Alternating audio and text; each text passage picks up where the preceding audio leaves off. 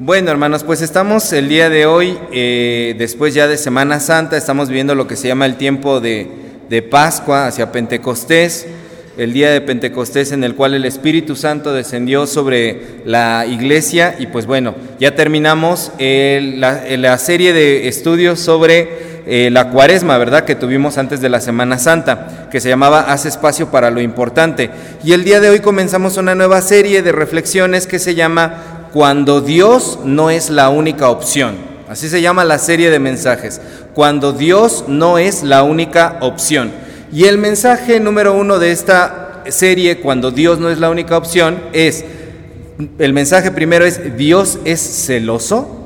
Dios es celoso, así preguntándolos. Es el mensaje del día de hoy. Dios es celoso. Bueno, eh, quiero comenzar diciendo que vivimos en un mundo, hermanos, de, que nos ofrece muchísimas opciones. Las opciones abundan para todas las cosas, ¿no? Por ejemplo, usted puede ir a, una, a las vitrinas de un centro comercial y usted ve eh, ahí los escaparates llenos, repletos de opciones. ¿Qué anda buscando usted? ¿Ropa? Ve ropa de todas las marcas, de todos los precios, al alcance de todo tipo de bolsillos. Bueno, cada vez está más cara la situación, pero hay opciones para todo. ¿Qué anda buscando usted? Comida, comida de todas las marcas, de todos los tipos, de todos los gustos y formas, marcas originales, marcas piratonas, marcas que se parecen, pero eh, son lo mismo, pero más barato. Hay opciones para todo. ¿Qué anda buscando usted? Lo que sea que usted esté buscando en este mundo capitalista en el cual vivimos, hay opciones para todo. y al alcance de todos, excepto si usted vive en un país eh, comunista, ¿verdad? Eh, en los países comunistas la situación es diferente, ya les he relatado de mi experiencia ya en Cuba, cómo es que había una marca de una sola cosa para todo, y eso sí había, ¿no? Sí había. Solo en las tiendas para turistas había unas cuantas marcas más y era carísimo, ¿no? Usted podía comprar una Coca-Cola casi en 150 pesos, ¿no? Una Coca-Cola de lata o cosas así, pero los que no son turistas pues tenían que aguantarse con lo que había y esa era la única marca que, que, existía, ¿no? Entonces, en nuestra sociedad, en donde nosotros vivimos, en nuestra realidad, sea música, sea deporte, sea comida, sea negocios, hay opciones de todo tipo. Y se supone que hay muchas opciones para que nosotros podamos satisfacer nuestras necesidades. Pero uno podría preguntarse, ¿Acaso no que existan tantas opciones es la verdadera insatisfacción? O no sé si le ha pasado a usted si alguna vez ha visto una de estas plataformas de ver películas que se pasa media hora cambiándole a la que veo, que veo, que veo, que veo, qué serie veo, qué película veo, y cuando ya vio, ya se le llegó la noche y nomás no vio nada, y hasta es que termina como enojado no hay nada bueno, ¿no? Porque hay tantísimas opciones que usted no decide qué es lo que va a haber, ¿no? Esta, esta enorme gama disponible, y es hasta, es hasta grotesco la, la gama de oportunidades y de variedad que hay para que nosotros podamos consumir, a veces nos causa indecisión, a veces nos causa depresión, a veces nos causa una discapacidad. Como seres humanos cada día somos menos capaces de llenarnos, de satisfacernos. Entonces, eh, por un lado, en los países en donde no hay opciones, la gente piensa que si hubiera más opciones podrían estar satisfechos, pero no saben que eso no es, no es la felicidad, eso no es la satisfacción. Y del otro lado, en los países en los que gracias a Dios tenemos opciones, tampoco estamos satisfechos tampoco estamos eh, totalmente conformes con lo, con lo que tenemos, ¿no? O sea que sea cual sea el sistema político, filosófico, económico eh, que tengamos, cuando no hay satisfacción, cuando dicen, como dicen coloquialmente, cuando no tienes llenadera, no te vas a llenar con nada. Arturo, ayúdanos con el audio, se está saturando un poquito, bájale el volumen a esto, ¿va? Por favor. Este, entonces, hermanos, en esa búsqueda constante, mucha gente intenta llenar sus vacíos existenciales, sus vacíos emocionales. ¿Y con qué los llena? Los llena con cualquier cosa. Hoy en día, por ejemplo, hay personas que se comen sus problemas. Entonces, cuando tienen un vacío existencial, cuando tienen ansiedad, cuando tienen algo así, ¿qué es lo primero que van a buscar? Comida. ¿Qué comida? Lo que sea, no importa, lo que haya en el refri, me lo voy a comer, me lo voy a, me lo voy a acabar. Y entonces eso produce muchos problemas eh, de, de, subir de peso, ¿verdad? Porque las personas se comen sus problemas y muchas personas dicen, es que todo el tiempo tengo hambre. No, no tienes todo el tiempo hambre, tienes un problema emocional. Y es un problema emocional fuerte que requiere de cierta atención para que tú no pienses que todo el tiempo tienes hambre. Hay otras personas que no se conforman con la comida, van de cama en cama buscando satisfacer su yo interior, llenando ese vacío existencial. Entonces viven una vida de promiscuidad pensando que de esa manera van a ser llenos de algo, ¿no? Tienen relaciones sexuales a diestra y siniestra, sin ningún tipo de compromiso con, con ninguna persona, pero una vez que han satisfecho sus instintos, ¿qué es lo que pasa?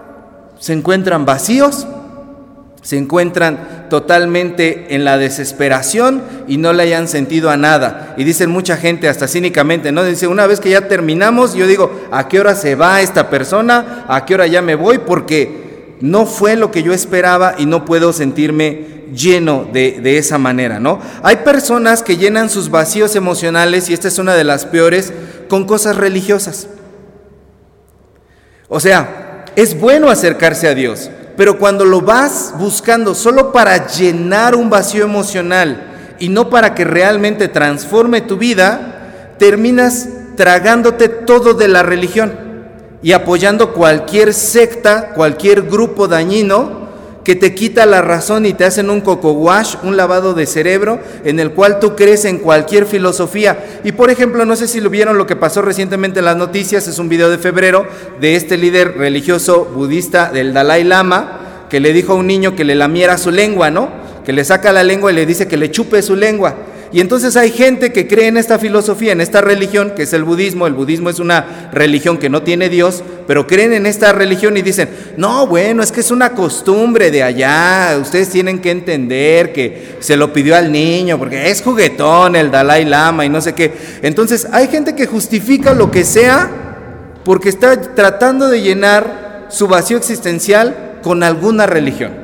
Y del lado cristiano también hay, ¿no? Entonces hay de repente líderes religiosos, como por ejemplo el líder de, de la luz del mundo, ¿verdad? Este señor Nazón, que está detenido, ya se le comprobaron muchísimos cargos, hay montones de evidencias, pero ¿qué es lo que dice la gente de esa congregación religiosa?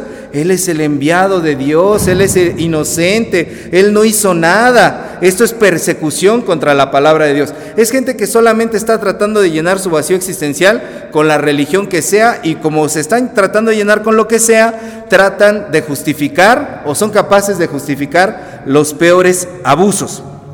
¿Por qué les digo todo esto? Bueno, porque cuando no tenemos claro qué es lo que verdaderamente llena nuestra vida, la llenamos con cualquier cosa. Y eso es muy peligroso, porque hasta en el nombre de Dios podemos cometer muchas situaciones. Había un cantante muy famoso en la época de los 60, 70, se llamaba John Lennon.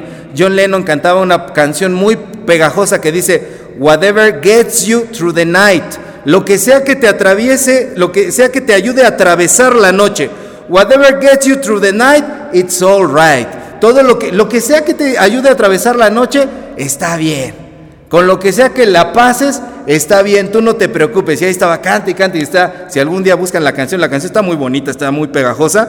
Pero ¿es eso cierto, esta filosofía que tiene la humanidad? Mira, lo que sea que sirva, lo que sea que te dé paz, con eso tú quédate. ¿De verdad? ¿Será eso cierto? Que el ser humano se puede llenar de lo que sea y que no importa los medios, sino a final de cuentas el resultado y si te da paz, quédatelo. ¿De verdad será cierto eso? Yo creo que no, hermanos, porque no podemos llenar nuestra vida con lo que sea, porque cuando llenas tu vida con lo que sea, tú como persona terminas siendo lo que sea. Termina siendo lo que sea. Y nosotros como seres humanos cada vez más le llamamos felicidad a cosas que no son felicidad, a cosas que son totalmente pasajeras. Pero la Biblia nos enseña que el verdadero sentido de la vida, la verdadera felicidad no se encuentra donde sea. ¿Cuál fue el pasaje que nos leyeron ahorita de Eclesiastés 12:13? Dice que, que el fin de todo discurso oído es que temas a Dios y que obedezcas sus mandamientos. El libro de Eclesiastés, eso está en el Eclesiastés, ya hemos estudiado en escuela dominical el Eclesiastés. Es un libro muy interesante porque tiene 12 capítulos y los 12 capítulos se la pasa diciendo un mensaje que podría sonar bastante pesimista. Y el mensaje de Eclesiastés es, vanidad de vanidades, todo es vanidad. O en otras traducciones dice, nada tiene sentido. ¿Sabes qué? Todo es una vanidad, nada tiene sentido. Y uno podría agarrar ese libro de la Biblia y decir, aquí está, la Biblia dice que no hay ningún sentido en la vida, pero justo se espera el eclesiastés en el capítulo 12, en el último capítulo, en los últimos dos versículos, para decir su mensaje poderoso. A ver, por favor, vamos a leerlo. Eclesiastés 12, para que vea usted que yo no lo estoy choreando. Porque luego me miran muy fijamente y digo, no, no, no. Tienen que analizar lo que les estoy diciendo. A ver, Eclesiastés 12, en los versículos 13 y 14, que si usted se fija ya no hay Eclesiastés 13. Es el último capítulo. Todo el libro se le ha pasado diciendo que todo es vanidad, que nada tiene sentido, pero en el versículo 13 y 14 que dice, lo leemos todos juntos, dice, el fin de todo el discurso oído es este. Teme a Dios y guarda sus mandamientos, porque esto es el todo del hombre, porque Dios traerá toda obra a juicio juntamente con toda cosa encubierta, sea buena o sea mala. Entonces, ¿qué dice el eclesiastés? ¿Nada tiene sentido? ¿Todo es vanidad? No, ¿qué es lo que dice? Que el fin, el propósito de todo ser humano, ¿cuál es? Temer a Dios y guardar sus mandamientos. Entonces la Biblia nos enseña que no te puedes llenar la vida de lo que sea. No se trata de que te comas tus problemas. No se trata de que vayas de cama en cama. No se trata de que te tragues cualquier religión. Se trata de que te puedas acercar a Dios. Esa es la llenura del ser humano. Dios es la llenura del ser humano. Entonces no importa el sistema político, económico, social, la filosofía que tengan las personas, porque el mundo se divide en bandos, ¿no? Bandos políticos y hay unos que son aferrados a su partido político y hablan en contra del otro partido político y en la familia cuando le van a dos partidos, ¿qué es lo que pasa? Cuando platican sobre política, se agarran del chongo, de los dientes, se arrastran, se pegan, se insultan, se dicen es que tú eres esto y el otro. Cuando le van a dos equipos de fútbol diferentes y que son enemigos, ¿qué pasa? Se enfrentan, se dicen, hacen apuestas, salen peleados, salen liados con deudas. El mundo se divide en filosofías, en bandos. Pero lo que nos dice la palabra de Dios es que más allá de todo eso, lo que es el propósito del ser humano es Dios. Dios, el temor de Dios es el verdadero sentido de todas las cosas. El pueblo de Israel tuvo que entender esto de la manera mala. La hermana nos leyó el pasaje de Segundo de Reyes 17:33. Por favor, abran su Biblia ahí. Segundo de Reyes 17, versículo 33. ¿Ya lo tienen? Amén. A ver, léanlo conmigo en voz alta. Dice, temían a Jehová y honraban a sus dioses según la costumbre de las naciones de donde habían sido trasladadas. El pueblo de Israel estaba compuesto de cuántas tribus, ¿quién sabe? Doce. ¿Dijeron doce o no sé? Ah, doce, doce tribus. Doce tribus que bien pudieron haber sido en algún momento doce naciones diferentes, pero decidieron ser una sola nación conformada de doce tribus eran unidos, eran un testimonio de que aún en medio de la diversidad, porque eran tribus muy distintas, se puede ser una familia unida. Pero llegó un momento en que esa unidad tan bonita que tenían se separó. Y llegaron a ser diez tribus del norte, que se llamaban Israel, y dos tribus del sur, que se llamaban Judá. Eran diez tribus contra dos tribus, ya no eran más doce, eran dos tribus, dos pueblos diferentes diez tribus al norte, dos tribus al sur. Y así estaban divididos. Las tribus del norte decidieron abandonar a Jehová, decidieron abandonar a Dios y hasta corrieron a los sacerdotes y a los que servían a Dios de su territorio y le dijeron, órale, fúchale de aquí que nosotros vamos a servir a otros dioses. Y uno podría pensar, ah, entonces los del sur eran los buenos, ¿verdad? Pues no. Los del sur, dice aquí en 2 de Reyes 17, temían a Jehová y aparte de temer a Jehová, ¿qué hacían? Honraban a otros dioses según de donde ellos fueran. Es decir, su corazón estaba dividido entre dos cosas. Adoraban a dos, a dos dioses, adoraban a, a, dos dioses o hasta multitud de dioses más, ¿verdad? Estaba su corazón dividido.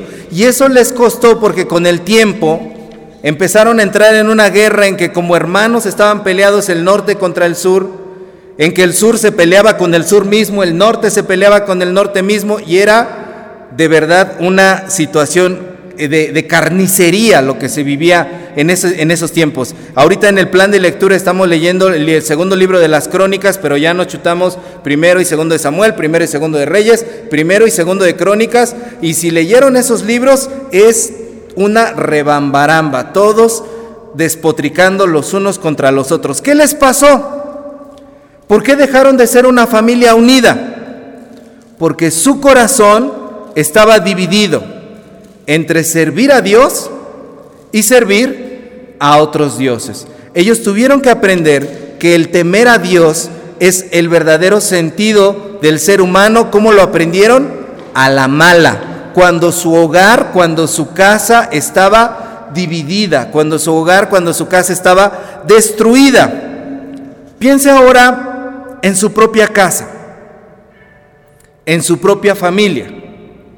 ¿Alguna vez su familia, no me lo responda, piénselo en su corazón, ¿alguna vez su familia, su casa, ha estado dividida? ¿Usted ha vivido en una casa dividida, en donde hay pleitos, diferentes opiniones, un bando contra el otro, el esposo contra la mujer, la mujer contra el esposo, los papás contra los hijos, los hijos contra los papás, los hermanos divididos entre sí? los cuñados contra los otros hermanos. Yo creo que alguien diría, pues, si no, no es familia, pastor, si no, no sería familia, porque hay gente que dice, por ejemplo, en las fiestas, ¿verdad? Si no hubo golpiza, pues no fue fiesta, ¿no? No fue fiesta de de veras, si no salieron todos con botellazos rotos y por ahí apedreados. Así, a veces así piensa el mexicano. Y a veces pensamos que las familias por su naturaleza deben de ser así. Bueno, si usted ha vivido en una casa o en un hogar o en una familia dividida, piénselo. No me lo responda. ¿Por qué fue? Y usted puede atribuirle a muchas causas y responder muchas cosas y decir, bueno, fue porque fulanito inició el pleito, sutanito se quería quedar con los terrenos, no, es que perenganito le tuvo rencor al otro y empezó a decirle que sutana y que mengana y que no, es que fue por líos de amores, fue por situaciones este, que, que fueron de deudas que le salieron debiendo a la otra persona. Piénselo con detenimiento. Si su casa, su familia, su hogar ha estado dividido, ha sido por la misma razón que le pasó al pueblo de Dios, al pueblo de Israel, porque el corazón estaba dividido entre lo que Dios quería y algo más.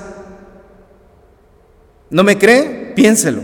Si fue una cuestión de dinero, ¿Dios nos manda a ser avariciosos? ¿Dios nos manda a pelearnos por dinero? No, Dios no quiere eso. Pero ¿qué quería la gente que se peleó? Eso. El corazón estaba dividido entre Dios y las riquezas. Fue por una cuestión de, si alguien quería tener la razón, Dios nos manda que seamos necios, obstinados y soberbios en querer tener la razón nosotros. No. Pero ¿qué pasó ahí? Había una división entre lo que Dios quería y lo que esa gente quería. Cualquier situación que haya dividido la casa de nosotros, hermanos, fue porque hubo un corazón dividido entre seguir la voluntad de Dios y seguir nuestra propia voluntad. Entre servir a Dios y servir a otros dioses. Eso es la verdadera idolatría. Y a veces nosotros podemos pensar que la idolatría es solamente la adoración hacia las imágenes. Eso es una parte de la idolatría. Y déjeme ser más atrevido, es una parte mínima de la idolatría. Porque incluso los que no tenemos imágenes, nuestra idolatría puede ser más grande que las personas que sí adoran una imagen. ¿Por qué? Porque estamos empecinados en seguir nuestra propia voluntad, nuestro propio instinto lo que creemos que es por naturaleza nuestro derecho. Nos idolatramos a nosotros mismos. Nuestro corazón está dividido. Y el corazón que está dividido entre seguir a Dios y seguir lo que uno quiere, siempre va a tener guerras como lo tuvo el pueblo de Israel. Por eso, el tema del día de hoy, ¿recuerdan cuál fue la pregunta que le da título al tema del día de hoy? Es, ¿Dios es celoso? Como cristianos sabemos que servimos a un Dios que exige exclusivamente para Él que adoración, amor, lealtad de una forma categórica y exclusiva. Yo soy Jehová tu Dios y no tendrás dioses ajenos delante de mí. Eso no lo sabemos todos, está en los diez mandamientos. Soy tu Dios, no tendrás dioses delante de mí. Y entonces uno podría decir, ah, caray, como que ese Dios es medio caprichoso, ¿no? Como que ese Dios es medio tóxico, como dirían ahora, ese Dios es, como que Dios va a ser celoso? Porque incluso Dicen los, los psicólogos y las definiciones modernas de los celos que los celos son un defecto. Y si nuestro Dios es perfecto, ¿cómo nuestro Dios va a tener el grandísimo defecto de los celos? Escuchen una definición que encontré sobre los celos. Los celos son una respuesta a una ruptura del equilibrio emocional. O sea, quien tiene celos tiene roto su equilibrio emocional, que surge cuando una persona percibe la amenaza o siente la posibilidad de pérdida hacia algo que considera propio. Comúnmente se denomina celos a la inseguridad creada por la sola probabilidad o sospecha o inquietud de que la persona amada preste atención en favor de otra, generando incomodidad es tomada como una forma de posesión sobre otra persona, aunque la duda constante sobre si se posee o no a la otra persona sea la que desate la incomodidad. Por esta razón también este mal se conoce así como el sentimiento de envidia hacia el éxito, posición o posesión de otra persona. Eso es lo que dice la psicología moderna sobre lo que son los celos. Y cuando uno lee esta definición dice, ¿cómo Dios va a ser inseguro? Cómo Dios va a ser posesivo, cómo Dios va a estar desequilibrado, cómo Dios va a tener mal sus emociones. Eso es lo que dice la psicología moderna que son los celos. Pero ¿qué significan los celos en la Biblia? ¿O por qué se nos dice en varios pasajes? Mire usted, no, no voy a querer que los busque, pero Éxodo 25, Éxodo 34, 14, Deuteronomio 4, 24, Deuteronomio 5, 9, Deuteronomio 6, 15, Josué 24, 19, Ezequiel 39, 25, Nahum 1, 2, Zacarías 1, 14 y Zacarías 8, 2 dicen que Dios es celoso. Que Dios es celoso. Entonces uno puede decir, sí, pues la respuesta a la pregunta del título está muy obvia. Dios es celoso, sí. Pero entonces quiere decir que Dios siente celos a la manera que como seres humanos nosotros sentimos celos. No. En hebreo, celos se dice caná, canó o quiná. Esas tres palabras son sinónimos. Caná, canó o quiná que es como está escrito originalmente en la Biblia, celos. ¿Qué significan los celos de Dios? ¿Qué significa que, celos, eh, que Dios tenga celos? Bueno, vamos a leer Salmos 24.1, por favor. Salmos 24.1. Cuando lo encuentren, por favor, lo leemos todos juntos. Salmos 24.1. ¿Qué dice? De Jehová es la tierra y su plenitud, el mundo y los que en él habitan. ¿Qué es lo que dice este salmo? Que a Dios le pertenece todo. Por lo tanto, cuando la Biblia habla de que Dios siente celos, no puede ser unos celos como los que sentimos como seres humanos, porque el ser humano siente celos porque piensa, cree, imagina o quisiera que la otra persona fuera suya, pero no lo es. Y por eso siente esa inseguridad. Es más, ni nosotros a nosotros mismos nos pertenecemos, nosotros somos de Dios. Y lo que dicen los salmos es que de Jehová es la tierra y su plenitud. Empieza diciendo a Dios le pertenece todo. Entonces Dios no puede tener un equilibrio emocional, desequilibrio emocional, perdón. no puede tener un defecto, no puede sentir inseguridad de que es que esto creo que me pertenece y lo voy a perder. No, porque a Dios de hecho le pertenecen todas las cosas. Los celos de Dios son un sentimiento que Él tiene de protección hacia lo que es suyo. Dios es celoso en el sentido de que protege lo que es suyo y quiere que lo que es suyo pueda desarrollarse de la mejor manera posible. Que lo que es suyo pueda ser de verdad desarrollado de la mejor manera posible. Aunque nos da la posibilidad de nosotros decirle a Dios, no quiero nada contigo.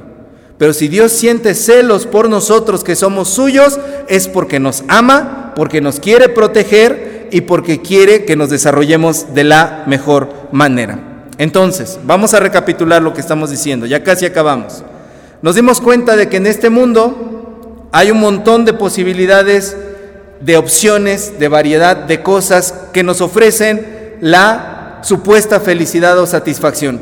Pero nos, nos dimos cuenta también de que nada de eso nos llena, que lo único que nos puede llenar es Dios y que cuando Dios está ausente y cuando nuestro corazón está dividido entre una cosa y otra, ¿qué es lo que viene en nuestra casa? La división, el caos, los problemas. Por eso tenemos que recordar que servimos a un Dios que es celoso. ¿Qué significa celoso? Que nos ama, que nos protege y que quiere lo mejor para nosotros. Ese es el recuento de lo que hemos estado diciendo hacia ahora. Por eso, hermanos, cuando el Señor nos dice, y esta serie se trata sobre eso, por eso la serie se llama Cuando Dios no es la única opción. ¿Qué pasa cuando Dios no es la única opción en tu vida? Dios nos pide esa exclusividad, porque cuando tú le das lo que Él te pide, Dios no lo quiere para adueñárselo, para ser una pareja tóxica de dame el celular, dame tus contraseñas del Facebook Dios no lo quiere para eso. ¿Para qué lo quiere Dios? Para regresártelo y que tú puedas desarrollarte de la mejor manera.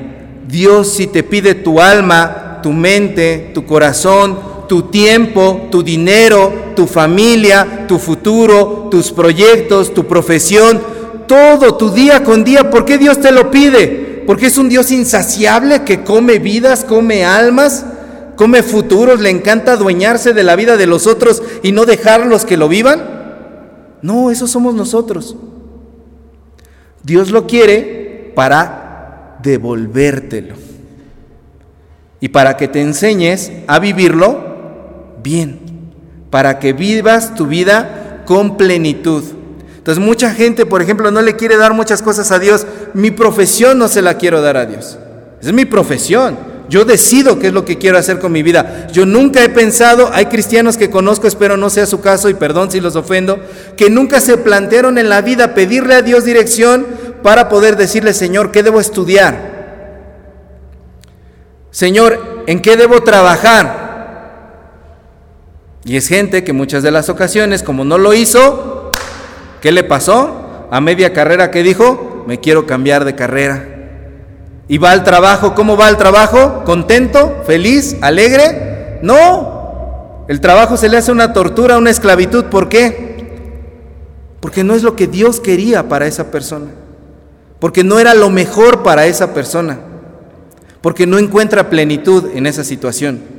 Y así en muchas áreas de nuestra vida nunca consultamos a Dios. Si Dios te lo está pidiendo y Dios es celoso con eso, es porque te lo va a devolver para que tú lo administres bien y porque te va a dar la sabiduría para que a partir de ahora tú puedas conducirte bien. ¿Han escuchado a esos hermanos que dicen, es que yo no quiero ir a la iglesia ahorita porque no me quiero comprometer con Dios, sería faltarle el respeto a Dios, que yo estuviera yendo a la iglesia y después, híjole, no, que yo quedara mal en un cargo, yo no diría, híjole, ese hermano es bien espiritual, bien preocupado que está por Dios. No, ese hermano es bien carnal. No le quiere dar su vida a Dios. No le quiere dar su vida a Dios porque tiene miedo que le arrebaten el control. ¿Quién es el Dios de esa persona? Él mismo. No le tiene respeto a Dios. No le tiene temor a Dios. Se tiene respeto y se tiene temor a Él mismo. Porque en el día en el que tú bajas las armas, bajas los brazos y te rindes delante de Dios y le dices a Dios, aquí está mi vida, aquí está mi tiempo, aquí está mi dinero. Yo era de los que no diezmaba, Señor, pero aquí está mi diezmo, aquí está mi ofrenda. Yo era de los que no quería invertir tiempo ni trabajo en tu obra, pero aquí estoy. El día que tú haces eso, Dios te toma en sus manos y te levanta, te honra, te enaltece y tu vida comienza a cambiar. Así que los celos que tiene el Señor son porque de antemano somos suyos, somos de Él. Por favor, vamos a buscar, con esto vamos a terminar, Marcos 12:30.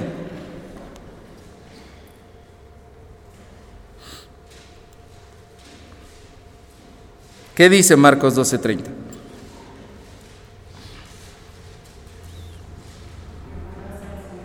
Ok, vamos todos juntos, hermana, perdón, que la interrumpa, vamos todos juntos. Uno, dos, tres. Y amarás al Señor tu Dios con todo tu corazón y con toda tu alma y con toda tu mente y con todas tus fuerzas. Este es el principal mandamiento. ¿Dios es celoso? Sí. Y te pide toda tu alma, toda tu mente, todo tu corazón y todas tus fuerzas. Y miren lo que dice, cómo termina el versículo. El versículo no dice, si quieres, si eres miembro en plena comunión, si eres metodista, si eres bautista, pentecostal, presbiteriano, esos sí están bien traumados, están loquitos. Si eres católico romano, apostólico y romántico, si eres de lo que sea, no, lo que dice es, este es el principal mandamiento no es una sugerencia. Ojalá, hermanos, que no vivamos en franca rebeldía contra Dios. Que cuando Dios, dice el, título, cuando Dios no es la única opción.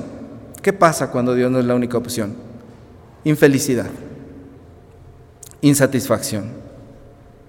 Ojalá que podamos hallar la verdadera satisfacción y la verdadera felicidad en nuestro Señor Jesucristo. A Él es a quien hay que rendirle todo. ¿Por qué? Porque Dios es celoso y eso no es un defecto de Dios.